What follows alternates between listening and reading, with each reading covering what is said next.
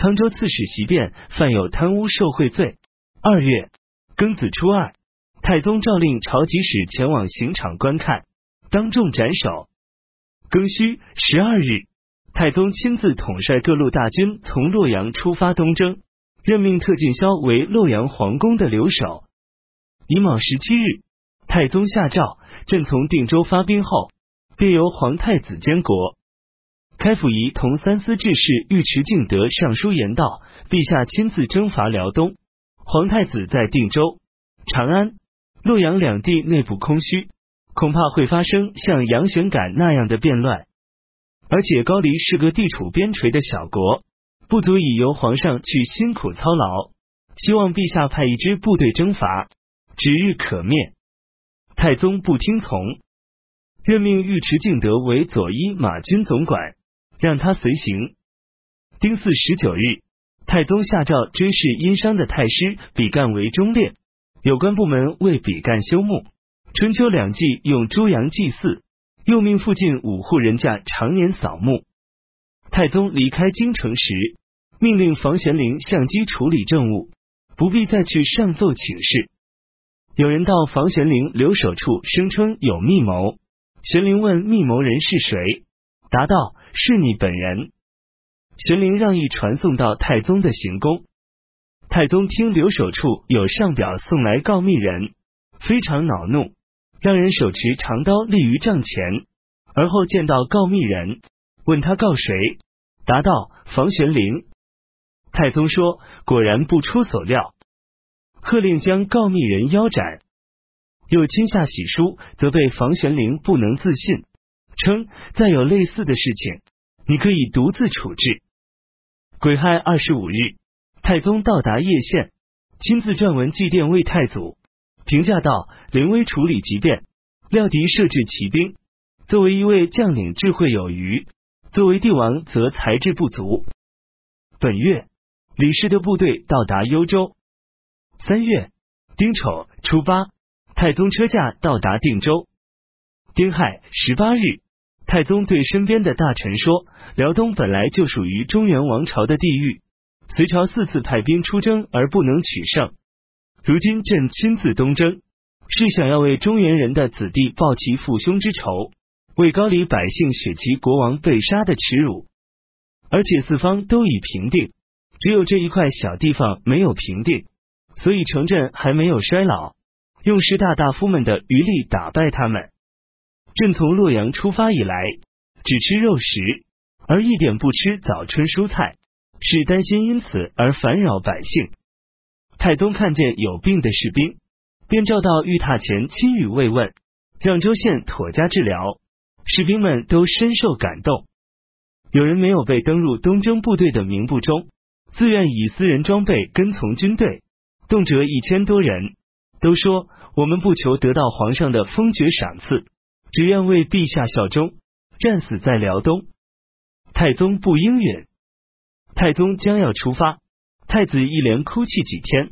太宗说：“如今留下你镇守，加上俊彦贤才辅佐，正是想让天下人认识你的风度才能。治理国家最重要的在于进贤才，摒弃小人，赏赐善举，惩罚恶行，大公无私。你应当努力做到这些。有什么好悲泣的？”命开府仪同三司高士廉代行太子太傅，与刘季、马周、少詹事张行成、右庶子高继甫一同执掌机要事务，辅佐太子。长孙无忌、岑文本与吏部尚书杨师道与太宗同行。元辰二十四日，车驾从定州出发，太宗亲自装备弓箭，在马鞍后带上羽披，命长孙无忌暂行侍中职。杨师道暂代中书令，李氏部队从柳城出发，大张声势，假装要通过怀远镇，而秘密派部队北上直趋甬道，出其不意进攻高丽。夏季四月戊戌朔初一，李氏从通定渡过辽水，到达玄兔，高丽人大为惊骇，各城都关闭城门自守。壬寅初五。辽东道副大总管江夏王李道宗领兵数千人到达新城，折冲都尉曹三良带领十多个骑兵直压进城门，城中人惊恐不安，没有人敢出来应战。瀛州都督张俭率领胡族士兵作为前锋，渡过辽水，直趋建安城，大败高丽兵，斩首几千人。太子李治让高士廉与自己同坐一榻处理政事，又令人在为世廉设立书案，世廉执意辞退。丁未初时，太宗车驾从幽州出发，太宗将军中的物资粮草、器械、文书部录等，全都委派给岑文本管理。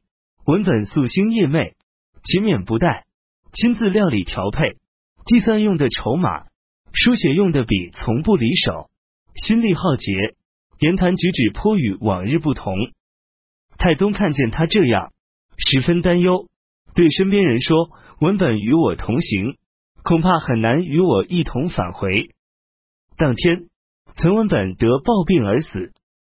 当日夜晚，太宗听见有急促的鼓声，说道：“文本死去了，我实在不忍心听见鼓声，快命人撤掉。”当时右庶子许敬宗正在定州，与高士廉等共同掌管机要事务。岑文本死后，太宗召来许敬宗，以本官简教中书侍郎。壬子十五日，李氏将相王李道宗一道攻打高丽盖木城。丁巳二十日，太宗的车驾到达北平城。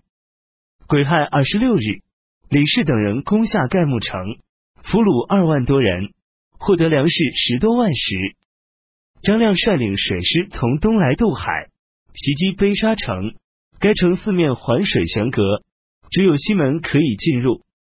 程明镇领兵夜间到达，副总管王文度先行登城。五月己巳初二，攻下了该城，俘获男女八千人。太宗分派总管邱孝忠等人在鸭绿江阅兵。李氏的部队行军到辽东城下。庚午初三，太宗车驾到了辽泽，这一带是二百多里的沼泽地，人马都不得通行。将作大将严立德垫土做桥，军队昼夜兼程。壬申初五，渡过辽泽东去。乙亥初八，高丽部骑兵四万多人救援辽东，将相王李道宗率领四千骑兵迎击。军中士兵都认为众寡悬殊，不如挖深壕沟加高壁垒坚守，等候与皇帝车驾同行的大部队到来。李道宗道：敌人仗着人马众多，有轻视我们之心。他们远道赶来，十分疲惫，迎击他们必会取胜。而且我们作为前锋，就应当清理道路，以等待皇上的车辇到来。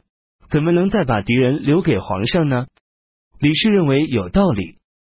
果毅都尉马文举说：“不遇上强劲的敌手，如何能显示出壮士的威风呢？”于是驱马逼近对方，所向披靡，士兵们才稍稍心安。与高丽兵展开激战后，行军总管张军后退，使唐朝军队不利。李道宗收罗其散兵游勇，登上高处观望，看见高丽军中阵型混乱。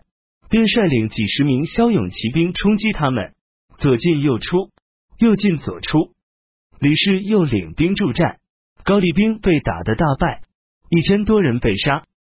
丁丑初时，太宗车驾渡过辽水，撤毁桥梁，以此来坚定将士们的决心。唐军驻扎在马首山，太宗为劳赏赐江夏王李道宗，破格提拔马文举为中郎将，处斩后退的张军。太宗亲率数百骑兵到辽东城下，看见士兵们背土填壕沟，太宗分出最重的，在马上拿着，于是随从官员都争先恐后被土到城下。李氏部队昼夜不停的攻打辽东城，到了第十二天，太宗又带引精兵合围，将城墙围有数百层，鼓噪声震天动地。甲申十七日，南风刮得很大。太宗派精锐士兵登上冲杆的顶端，点燃城的西南楼，火势蔓延直烧到城内，进而指挥将士们登城。高丽兵竭力奋战，抵抗不住，遂被唐军攻克，杀死一万多人，俘获高丽兵一万多人。百姓男女四万多人，改称名为辽州。一位二十八日，唐军进军白岩城。丙申二十九日，又为大将军李思摩身上中箭，太宗亲自为他审血。将士们听说后，没有不受感动的。乌古城派一万多士兵增援白岩的高丽兵，将军契合力派八百名精锐骑兵阻击，合力奋力挺身冲锋陷阵，腰上被长矛刺中，上辇奉御薛万被单枪匹马前去救护，在万人丛中救出合力，回到唐军帐内。合力情绪更为激愤，包扎上伤口又去拼杀，跟从的骑兵们奋勇出击，于是大败高丽兵。乘胜追击几十里，杀死一千多人，直到天黑才收兵。薛万倍是薛万彻的弟弟，